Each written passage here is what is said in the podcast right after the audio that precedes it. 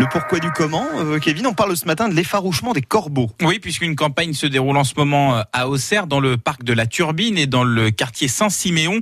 Cette campagne consiste à effrayer les oiseaux avec des détonations répétées le matin et le soir.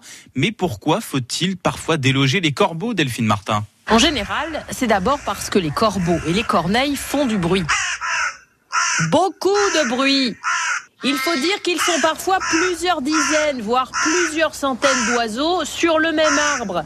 Ça fait donc un peu de boucan. En vous gueule les mouettes Oui, là, en l'occurrence, on parle des corbeaux. Ça fait du bruit donc, et ça fait aussi des déjections, des fientes quoi. C'est de la merde Mm, mm. En plus, les corbeaux sont friands de graines de tournesol, de maïs et de pois. Ils ont donc la méchante habitude de détruire les cultures de printemps. Chaque année, dans le secteur de Saint-Florentin, par exemple, la Chambre d'agriculture et la Fédération des chasseurs de Lyon organisent des opérations d'effarouchement pour protéger les champs. Pourquoi choisit-on de les effaroucher, Delphine? Parce que c'est une méthode respectueuse de l'environnement et efficace. Il existe plusieurs manières de faire peur aux corbeaux. La plus courante chez nous, ce sont des détonations, des tirs de balles à et de fusées crépitantes. Mais pour être efficaces, ces tirs doivent avoir lieu à l'aube et à l'aurore et être répétés.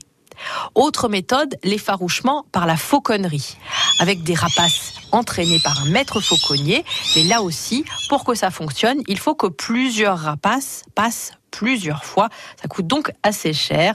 Le but étant évidemment de pousser les corbeaux à se déplacer. Casse-toi Tu dégages Oups Et quand on les effarouche au moment de la nidation, là, l'objectif est de les éloigner des nids pendant 4 à 5 heures pour refroidir les œufs et réduire leur reproduction. Est-ce que ça marche?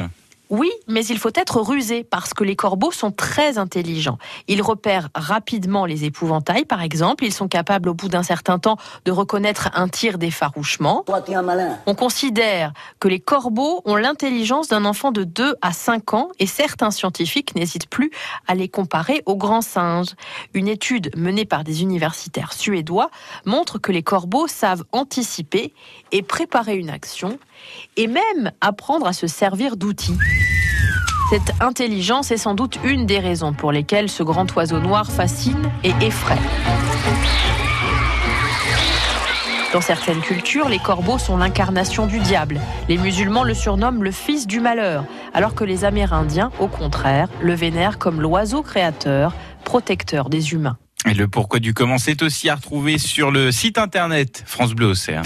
Euh, c'est Capucine Frey qui, qui va prendre la suite dans quelques instants avec On n'arrête pas de progrès, euh, l'histoire de ces inventions qui, qui ont changé notre vie. On va parler de la gastronomie française aujourd'hui.